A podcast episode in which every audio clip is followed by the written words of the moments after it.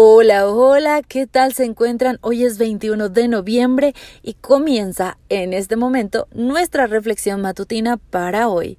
Así que abre tu Biblia en Juan 14, versículo 18. No los voy a dejar huérfanos, volveré para estar con ustedes.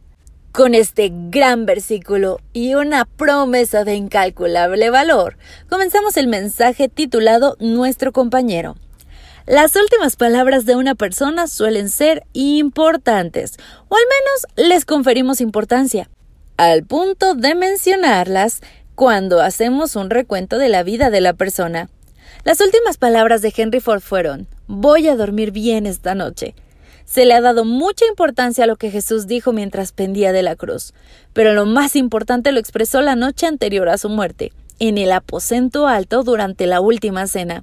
En aquella cena, Jesús enseñó a sus discípulos la clave para seguir viviendo una vez que Él ascendiera al cielo. Jesús comunicó dos secretos, dos pilares de verdad que brindan apoyo a todas las otras verdades de la vida cristiana. El primer secreto, la clave de su ministerio, era su unión vital con el Padre. El segundo fue acerca de sus seguidores. Dijo que nuestra vida cristiana depende de nuestra unión con el Espíritu Santo. En esas últimas horas de Jesús con sus discípulos, Él les dio un anuncio importante. Les anunció que partiría, y esto los dejó perplejos. ¿Sabes cuál fue la solución de Jesús? No los voy a dejar huérfanos, volveré para estar con ustedes. Juan 14, 18, claro está. Qué respuesta tan considerada y amorosa para aquel grupo atrapado por el miedo y la incertidumbre. Además, Jesús también mencionó que mientras tanto, el Espíritu Santo estaría con sus discípulos siempre. Jesús había estado con ellos, pero el Espíritu estaría en ellos y viviría en ellos para siempre. De hecho, Jesús dijo que les convenía que Él se fuera. ¿Cuál es la razón de esta conveniencia que se menciona en Juan 16.7? Solo podemos ser hechos idóneos para el cielo mediante la obra del Espíritu Santo en el corazón. Necesitamos ser transformados diariamente por la influencia del Espíritu para ser participantes de la naturaleza divina.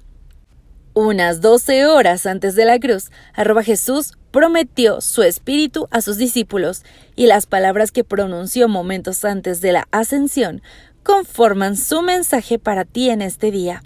Pero cuando el Espíritu Santo venga sobre ustedes, recibirán poder y saldrán a dar testimonio de mí, en Jerusalén, en toda la región de Judea y de Samaria, y hasta las partes más lejanas de la tierra.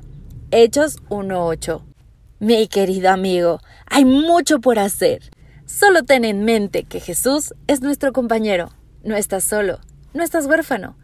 Tienes una ayuda confiable que nos acompaña cada día de nuestras vidas. Este es un mensaje de arroba Dios para ti.